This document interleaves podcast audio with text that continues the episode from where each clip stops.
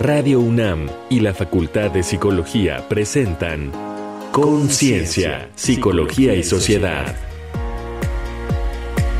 El estigma en salud mental, entenderlo y combatirlo. ¿Qué tal? Sean todas las personas bienvenidas a este espacio de la Facultad de Psicología y Radio UNAM Conciencia, Psicología y Sociedad. En esta ocasión estamos aquí en los micrófonos Frida Saldívar y la doctora María Cristina Pérez. Bienvenida, doctora. Hola Frida, ¿qué tal? Buenas tardes, buenos días, buenas noches, sea la hora en la que nos estén escuchando. Un placer estar contigo en esta nueva emisión de Conciencia. Gracias. Hoy para hablar sobre este tema del el estigma en salud mental, entenderlo y combatirlo, les recordamos que también nos pueden sintonizar en todas las partes del mundo vía internet en radio.unam.mx. Si están en la Ciudad de México, pues sí es muy buenas tardes aquí en el 96.1 de FM o también de forma diferida en el podcast radiopodcast.unam.mx. Así que vamos a iniciar con este tema escuchando un testimonio de una persona que ha estado en terapia psicológica por la cuestión de la depresión y el burnout. Adelante. Testimonio Escuchemos la experiencia de una persona de 29 años que está en tratamiento por el diagnóstico de depresión por burnout. No me he sentido discriminada por mi condición de salud mental. Creo que en mi familia se ha hablado de ese tema, incluso varios miembros de mi familia atienden su salud mental, entonces sabemos que es importante porque esta vida y el sistema en el que vivimos pues es aplastante, es complejo. Y con mis amigos cercanos, quienes saben que voy a terapia, pues es porque yo tengo la confianza de decírselos, porque ellos también saben la importancia de la salud mental y porque ellos también se atienden. Y lo que se puede hacer para reducir el estigma es justo platicarlo, poco a poco con tus personas de confianza, con tus familiares, con tus amigos, decirlo con soltura, que vean que eres una persona funcional, que haces tu trabajo diario, tus actividades y ver que la salud mental pues es necesaria, es como ir al dentista o si te da un catarro, te duele el colon, debes ir a atenderte. Entonces es igual de importante que, que el resto de nuestro cuerpo. Acabamos de escuchar este testimonio y bueno, es justamente que en la sociedad pues sigue existiendo un estigma grave, amplio y bueno, para ello tenemos esta muestra donde muchas veces se escucha decir, déjalo, no está en sus cabales, está fuera de juicio, loquito, chiflado, trastornado, zafado, le falta un tornillo, está mal de la cabeza y se le botó la canica o le patina el coco, se deschavetó y usamos expresiones con frecuencia mucho más hirientes. Todas estas expresiones estigmatizan a quienes padecen de enfermedades mentales y lejos de apoyar su mejoría, elevan su aislamiento, la discriminación y en ocasiones su riesgo suicida. La Organización Mundial de la Salud estimó en 2011 que los trastornos de salud mental representaban una pérdida anual de 2.5 billones de dólares en ingresos globales, debido a absentismo, presentismo y desempleo. La cifra equivale a 3.4 del Producto Interno Bruto Mundial. Con 14% de la carga mundial de enfermedad, el problema crece por falta de recursos para atenderlo. En México, solo 2% del gasto en salud se destina a la salud mental y 1% se va en hospitales. De 10 psiquiatras por cada 100.000 habitantes que recomienda la OMS, apenas tenemos 2.3. Para el sociólogo y psicólogo canadiense Irving Goffman, el estigma por salud mental es un atributo devaluador que degrada y rebaja a la persona a quien se asigna y la discrimina por su enfermedad. El proceso que sigue el estigma abarca etiquetar, estereotipar, el prejuicio, la devaluación y la exclusión. Estigma y discriminación contribuyen a que los síntomas empeoren y se aleje la posibilidad de tratamiento. Hay tres tipos de estigma. En el público, los otros manifiestan actitudes negativas. En el autoestigma, nuestras propias actitudes negativas nos lastiman y en el institucional las políticas y prácticas son discriminatorias. El autoestigma es el más frecuente y está presente entre el 28 y 42% de las personas con diagnóstico de trastornos severos. El autoestigma es producto del estigma social. Por miedo a lo diferente o simple ignorancia, estigmatizamos a las personas que sufren trastornos mentales y las culpamos de su enfermedad. Las aislamos en lugar de conducirlas a un tratamiento adecuado. Las tachamos de peligrosas, cuando con mayor frecuencia son las víctimas que quienes ejercen la violencia. Entonces, ¿por qué importa cuidar la salud mental en todas sus facetas? ¿Cómo comprender mejor los padecimientos mentales y reconfigurar nuestras ideas en torno a ellos? ¿Cómo erradicar el estigma de la salud mental? Para responder estas y más preguntas nos acompaña Alejandra López Montoya, licenciada y maestra en psicología por la Facultad de Psicología de la UNAM, donde es profesora de tiempo completo y persona orientadora comunitaria para la prevención de la violencia de género por la Coordinación para la Igualdad de Género de la UNAM. Ha formado parte, asimismo, del equipo central de la estrategia para la implementación del programa de acción para superar las brechas en salud mental de la Organización Panamericana de la Salud y la OMS. Bienvenida, maestra.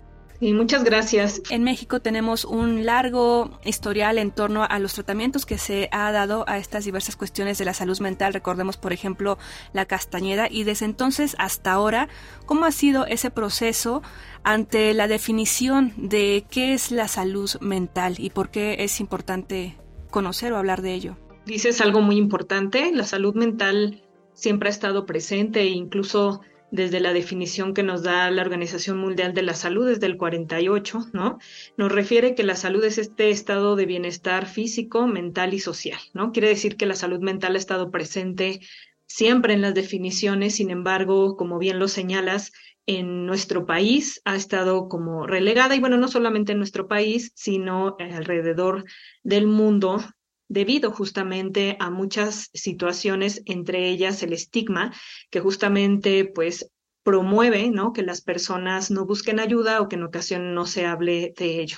Evidentemente que a través de la historia, a través también pues de la política pública, ¿no? Tenemos ahora ya una ley general de salud mental y adicciones reformada incluso en el 2022, ¿no? Teníamos una ley muy viejita, entonces se ha dado como esta importancia a la salud mental y pues la pandemia también nos ayudó justamente a poder visibilizarla posterior a todos estos eventos que se tuvieron derivado de la pandemia. Entonces, se ha tenido un rezago, sí, pero considero que a raíz justamente de todas las acciones que se han promovido para poder promoverla, ¿no? Es algo importante que encontramos, pues, en la actualidad. Y justo, ¿no? Retomando lo que lo damos al, al inicio, estas frases que pueden ser muy hirientes, ¿no?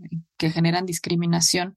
Y lo que comentaba hace un momento maestra Alejandra, ¿De dónde viene el estigma? O sea, ¿qué es lo que genera este rechazo, este miedo a una persona con una enfermedad mental?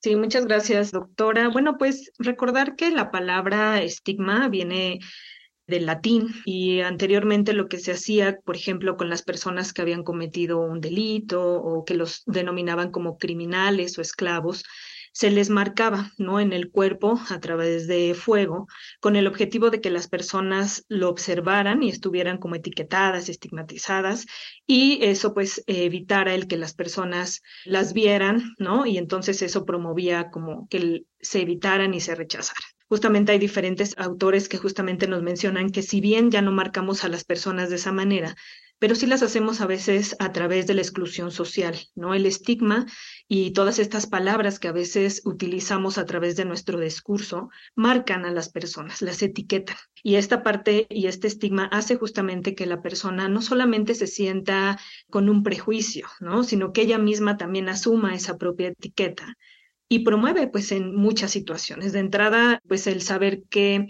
estas frases, como decíamos, ¿no? El loco, le falta una canica, ¿no? O en ocasiones es agresivo, etcétera, pues marcan a la persona y eso en ocasiones lleva a que ella misma se note como una persona devaluada, pero que también los demás traten de evitarlas o rechazarlas por su condición de salud mental. Entonces, el estigma hace también, por ejemplo, que justo por esa razón la persona no vea que tiene una condición de salud mental que debe de ser atendida, sino que lo ve como algo malo, ¿no? Como algo que no debería de estar pasando, como algo que él debería de estar evitando. Y eso promueve, por ejemplo, pues que las personas no vayan a buscar atención psicológica, ¿no? Por este estigma que se tiene a la salud mental en general, ¿no? Maestra Alejandra, ¿podrías hablarnos más sobre el impacto que el estigma pues repercute ¿no? en las personas con una condición de salud mental, dado que pues la educación en torno a este tema, si bien está presente, tal vez ha sido poco eficiente en la comunidad en general, ¿no? Donde la misma persona, como tú lo mencionabas, se rehúsa a siquiera pedir una consulta, ¿no? Porque siente que ya, con ese estigma de los años anteriores, de cómo se trataban y demás, piensa que ya es el acabose, ¿no? Sí, de entrada una de sus consecuencias es que limitamos la definición de salud mental en tener o no un trastorno mental, ¿no? En la ausencia o no de un trastorno mental. Y la salud mental va más allá que solamente tener una condición o no de salud mental. Es sentirnos capaces de ser productivos, de contribuir a la comunidad, de sentir esa autoeficacia, es decir, sentirme capaz de realizar las cosas, de contribuir a mi trabajo, y sobre todo un aspecto importante, el poder manejar el estrés cotidiano de la vida diaria. Cuando una persona es estigmatizada, justamente ve a su salud como tener o no una condición de salud mental. Y el hecho de tener una condición entonces hace que no tenga salud mental, cuando en realidad es mucho más allá. El estigma sigue un proceso, ¿no? Generalmente a las personas se les etiqueta, ¿no? Y puede ser a través de estas frases que pues utilizamos con frecuencia, pero también el propio diagnóstico que en ocasiones como profesionales de la salud emitimos con la persona. Y no quiere decir que esté mal dar un diagnóstico, sino la forma en cómo psicoeducamos posterior a un diagnóstico. ¿no? Hay algunas investigaciones que señalan que hay personas que refieren que el diagnóstico, la etiqueta del diagnóstico es como mucho más complicado que la propia situación que se está viviendo. Es decir, el estigma repercute mucho más a través de esa primera etiqueta que la propia situación o, indicadores que ellos viven por el trastorno mental, ¿no? Entonces, el, el, hecho de dar una etiqueta nos lleva después a tener como esta parte devaluadora de la persona, ¿no? Que degrada, que excluye, ¿no? Que discrimina y posterior a eso se emiten como juicios hacia la persona, por ejemplo, que la persona puede ser más agresiva o que la persona es débil, ¿no? En el caso, por ejemplo, de personas con depresión, y eso hace que la persona, dada esta situación, también tienda a aislarse o autoetiquetarse y una de las cuestiones pues, más importantes es que no se acude a atención, porque en ocasiones se piensa que es otra situación, no se asocia con que se requiere de un tratamiento, por ejemplo, médico o psicosocial para poder avanzar en esta situación. Y posteriormente, pues también como esta pena que se siente de ir a un servicio de salud, ¿no? No se comenta, no se menciona. En el testimonio que escuchábamos anteriormente me parece formidable porque el hecho de que la persona y su familia sepa que tiene una condición, ella lo decía muy bien, como cuando me duele la cabeza y generalmente decimos ve al doctor o tómate algo, ¿no? Sin embargo, en el caso de la salud mental, en ocasiones emitimos ciertas frases como échale ganas. Y no es que la persona no le eche ganas, es que necesita un tratamiento, ¿no? Yo siempre también lo comento, es como si me enfermara del estómago y me dicen échale ganas, nadie me diría eso, me dirían ve al doctor, revísate.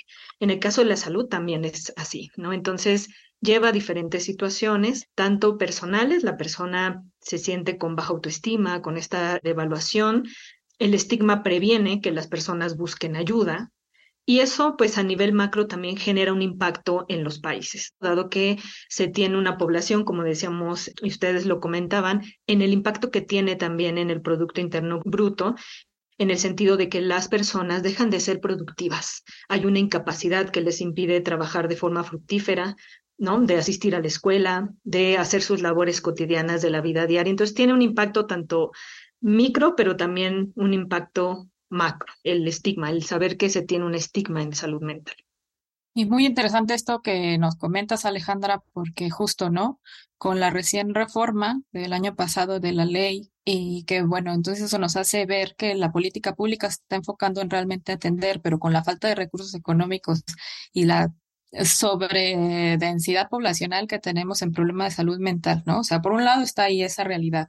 Por otro, esto de que, bueno, se reconoce la importancia de la atención. Y justo en este siglo XXI, con todas estas redes sociales y con todos estos programas o formas de acercarse a la gente, aún sigue habiendo estigma en cuestión de, problemas de salud mental.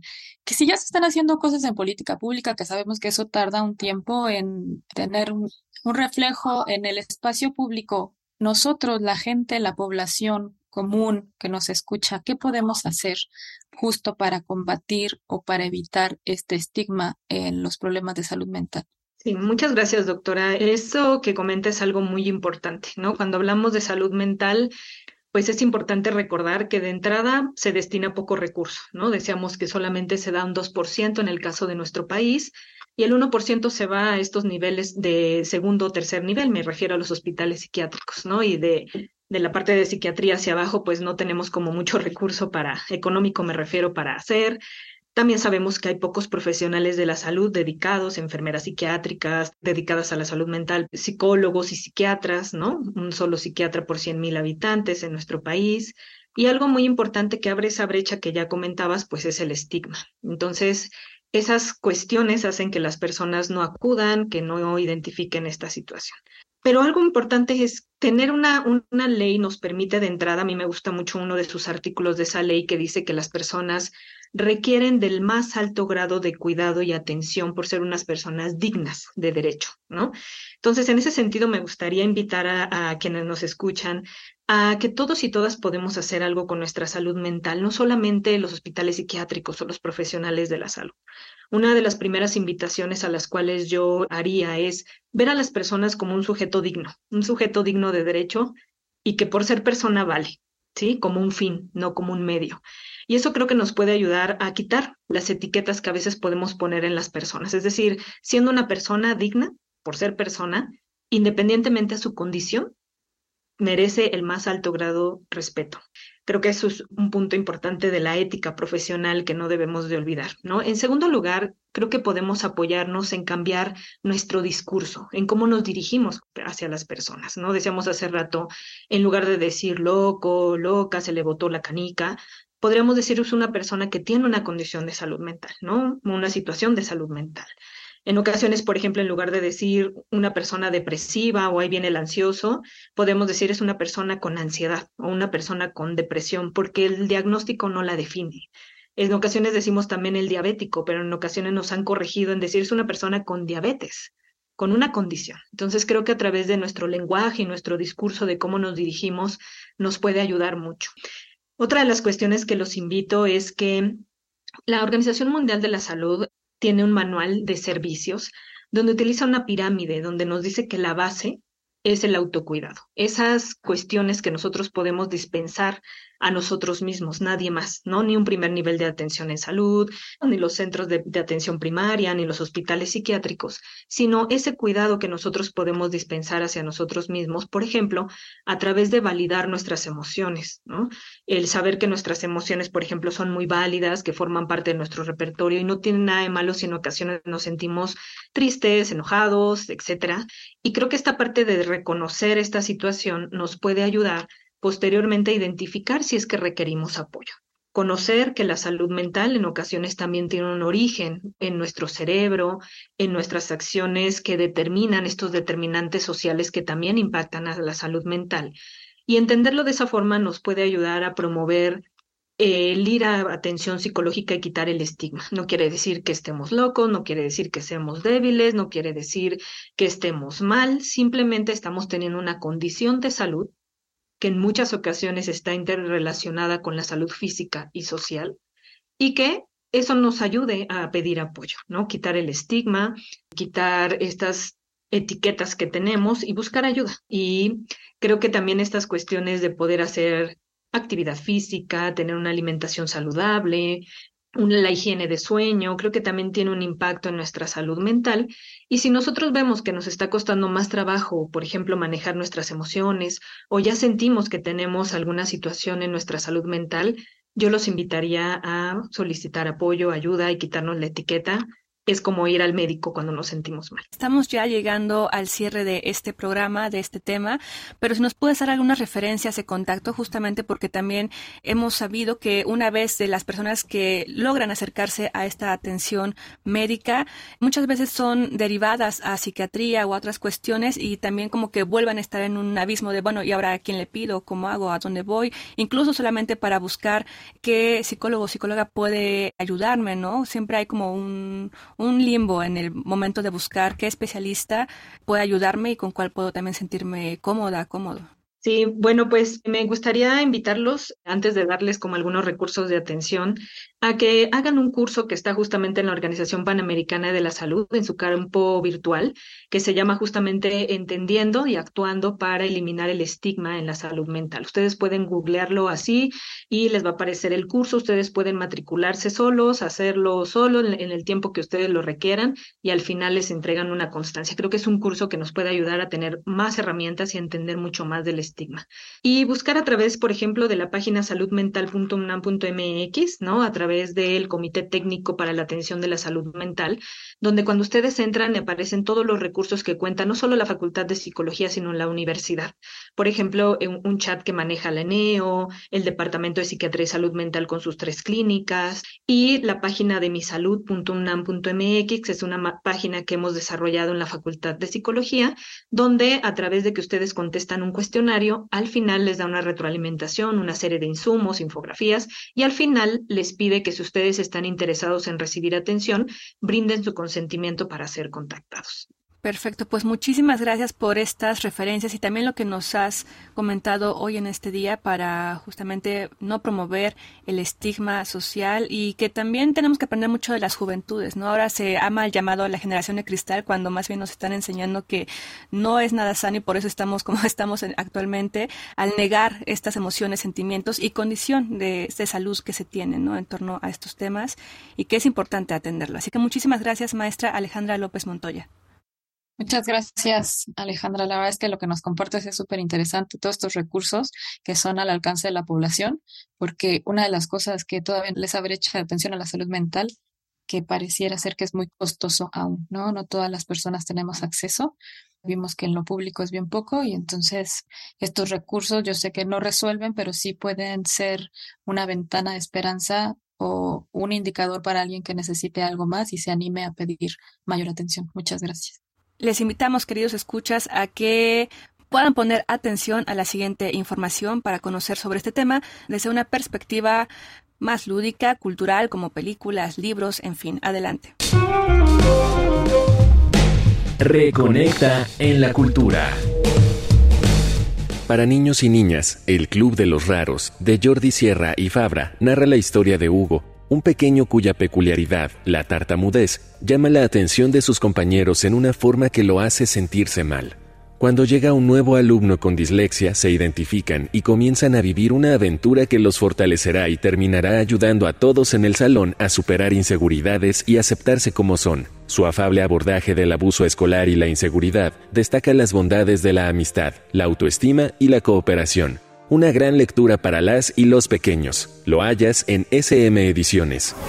En Las razones de la sinrazón, discriminación y salud mental, la psicóloga social y forense Mariana Castilla Calderas propone un análisis descriptivo interpretativo de las condiciones de discriminación estructural que viven las personas diagnosticadas con alguna enfermedad mental. Parte de interrogantes sobre los ámbitos y las acciones que generan discriminación y los efectos que traen consigo editado por Flaxo, puedes descargarlo sin costo en Internet.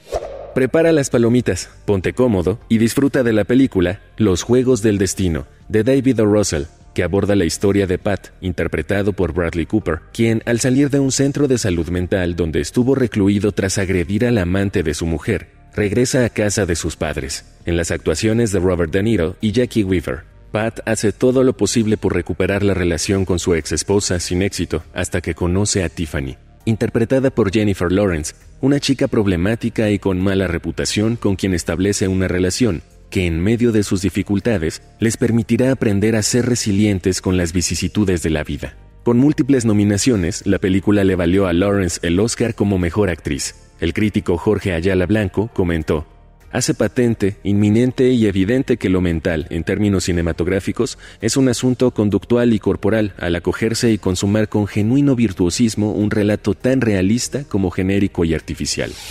Busca también la TED Talk, No sufras tu depresión en silencio, de la productora y activista Nikki Weaver Allen, quien expresa que los sentimientos no significan debilidad, sino humanidad. Tras ser diagnosticada con ansiedad y depresión, la vergüenza no le permitió compartirlo con nadie tuvo que vivir una tragedia familiar para reconocer que otras personas cercanas sufrían también. decidió hablar abiertamente sobre sus luchas y la importancia de que las comunidades de color se deshagan del estigma que mira a la depresión como una debilidad. Estas fueron las recomendaciones de la semana. Te dejamos con el tema 1-800-273-8255 del rapero Logic. Su título es el número de la Línea Directa Nacional de Prevención del Suicidio en Estados Unidos. Participan las voces de Logic, Alicia Cara y Khalid.